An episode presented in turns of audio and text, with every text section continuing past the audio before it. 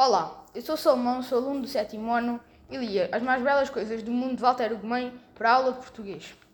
Este livro chamou-me bastante a atenção, porque a primeira vez que o li fiquei triste, pois falava sobre o avô do autor, tal como o meu. Mas à segunda leitura animei-me ao perceber tudo o que o meu avô fez por mim.